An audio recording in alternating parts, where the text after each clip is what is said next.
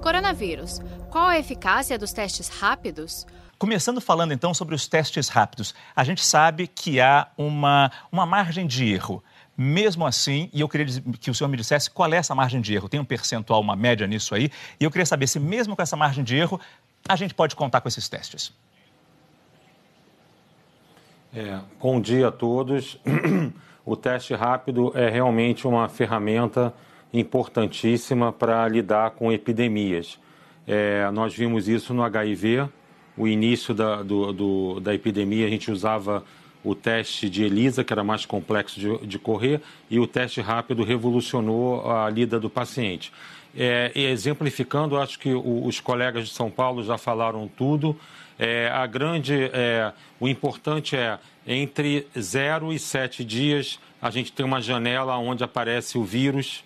A gente já viu que esse vírus pode aparecer um pouco também depois de sete dias, mas é, ele só é visto através de um, de um exame chamado PCR, que você falou, que é muito caro, demorado e que nossa infraestrutura está é, tá com certa deficiência de fazer esses testes, visto que tem um monte de PCR acumulado, né, de testes PCR acumulados.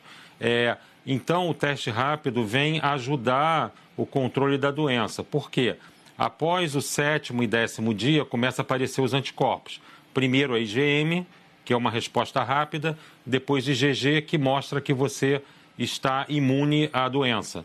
O problema todo nosso é, hoje é saber qual é a janela de tempo que cada teste rápido fica mais sensível. Mas a partir do resultado desses testes, e eu digo em termos populacionais, o que, o governo pode fazer para controlar? Qual, qual, é o manejo que se faz? Porque o ministro Mandetta ontem então... falou, em alguns lugares a gente pode afrouxar o isolamento, em outras apertar um pouco mais. É a partir dos resultados desse Sim. tipo de teste?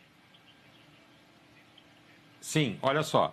Se eu, se eu vou num, é, numa população em geral, por exemplo, os profissionais de saúde de um hospital, se eu rodo o teste rápido lá, quem tiver IgG, teoricamente, já está imune à doença. É, na verdade, a gente vai ter que também fazer um estudo para saber quando aparece a IgG, a gente pegar o, o, o soro desse paciente, colocar junto com o vírus e ver se ele neutraliza o vírus. Se ele neutralizar o vírus, ele está imune ao vírus. E parece que também é, esses anticorpos saem na saliva. Então, eles neutralizam o vírus tanto no sangue quanto na saliva. Então, eles estão imunes. Isso a gente tem que fazer um estudo paralelo para mostrar a correlação entre a IgG e a imunidade à doença. Depois, é, você pode discriminar num hospital quem está imune por ter passado o vírus nele e quem ainda está no risco. Quem no soro converteu, que nem chama, ele, é, ele pode ainda pegar a doença. Para manejar os pacientes agudos, que nem a, a, a doutora falou, é, eles podem é, você pode fazer o teste rápido, se ele for negativo, você faz o PCR. Por quê? É, pode ser que ele esteja na janela. E para tirar ele da, da quarentena, quando ele soro converter e fizer IgG, ele pode sair da quarentena é, sem problema. Saiba mais em g1.com.br barra coronavírus.